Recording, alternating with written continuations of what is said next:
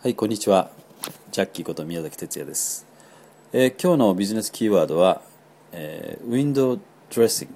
ですね。えーこれはあの、まあ、粉飾決算ということなんですけどね、えー英語ではウィンドウドレッシングっていうわけですね。これはどういう意味かというと、要は、えーショーウィンドウのようにね、えー表向きは非常にこ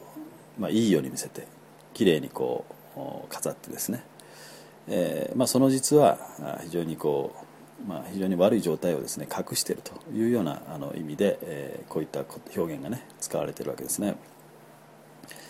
まあ、最近の日本の事例ではいわゆる飛ばし hiding bad loans とか hiding loss とかね、えー言われているものですけども要は、えー不良債権を、まあ、多額にですね、えー抱えてるにもかかわらずそれを巧妙にこの隠す。あるいは、え大きな損失を抱えているのにですねえそれを巧妙な手口で隠すということなんですね。で健全に見せるということですね、まあ、最近の事例では M&A Mergers and Acquisitions、まあ、企業の合併買収という手法がね、まあ、使われたということもありますし